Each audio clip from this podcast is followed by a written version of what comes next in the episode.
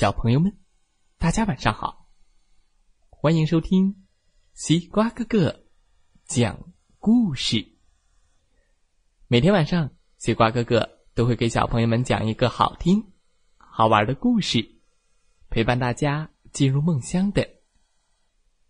现在的你，有没有躺在床上，闭上小眼睛，静静的听西瓜哥哥讲故事呢？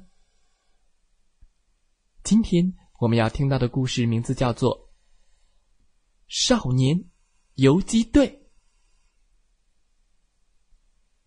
峥嵘岁月里的英雄少年，烽火硝烟中的智慧和勇气，一起来听听吧。一九四一年四月，日本兵对冀鲁豫。革命根据地进行毁灭性的大扫荡，实行了惨无人道的“三光”政策。西瓜哥哥，什么是“三光”政策呢？日本兵可坏了，“三光”政策就是杀光、烧光、抢光。虎子、二妮。和海娃他们村子里的乡亲们，都被日本兵杀光了。虎子、二妮和海娃，因为上山打柴，才躲过了这场灾难。我我们要报仇！几个孩子含着眼泪，攥着拳头喊道：“他们决定参加游击队，打日本兵。”可是，在山里找了好几天，也没看到游击队的影子。海娃和二妮急坏了。虎子说：“找不到游击队，我们就自己组成一个少年游击队，找机会打日本兵。”好，海娃马上赞成。可是，我们手里……没有枪，只有柴刀，怎么打日本兵呀？二妮皱着眉头说：“听说游击队的武器都是从日本兵里抢来的，我们也想办法先从日本兵的手里抢。”虎子说。海娃一拍手说：“对，抢到枪就好了。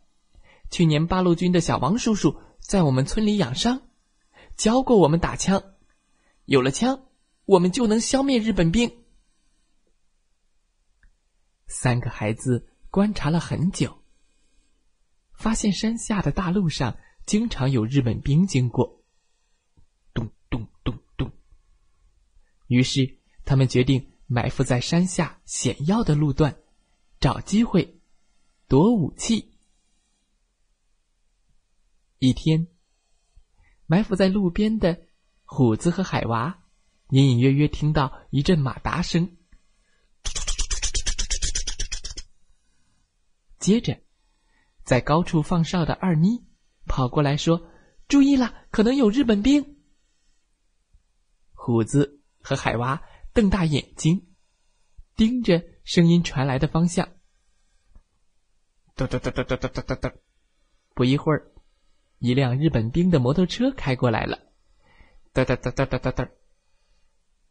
准备，一、二、三，推！随着虎子一声令下，一块早就准备好的大石头被他们推下了山坡，咕噜咕噜咕噜咕噜咕噜咕噜咕噜咕噜咕噜，大石头呼啸着滚下山坡，冲到路面。日本兵的摩托车。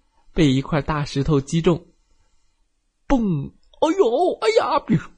砰的一声，摩托车被砸中了。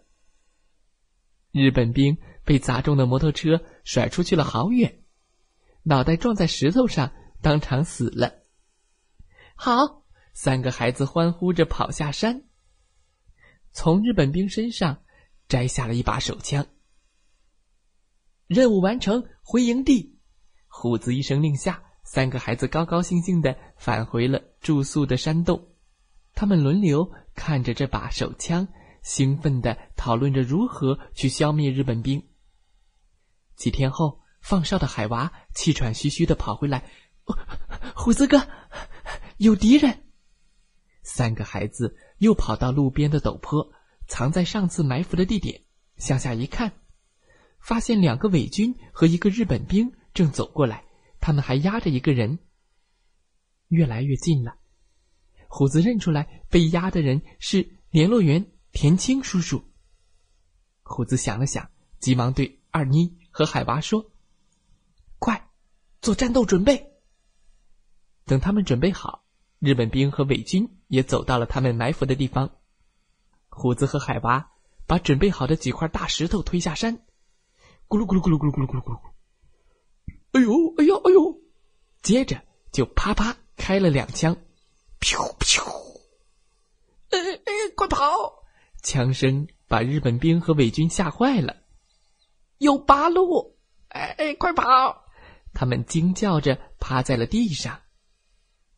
过了一会儿，他们并没有看到八路军，才知道受骗了。狼狈的爬起来，却发现他们压着的人已经逃跑了。田青叔叔摆脱了日本兵和伪军。找到了虎子他们，并带他们找到了游击队。游击队长听虎子他们讲述这段时间发生的故事，连连夸他们是优秀的少年游击队员。哈哈，故事讲完了，希望小朋友们喜欢这个故事。少年游击队。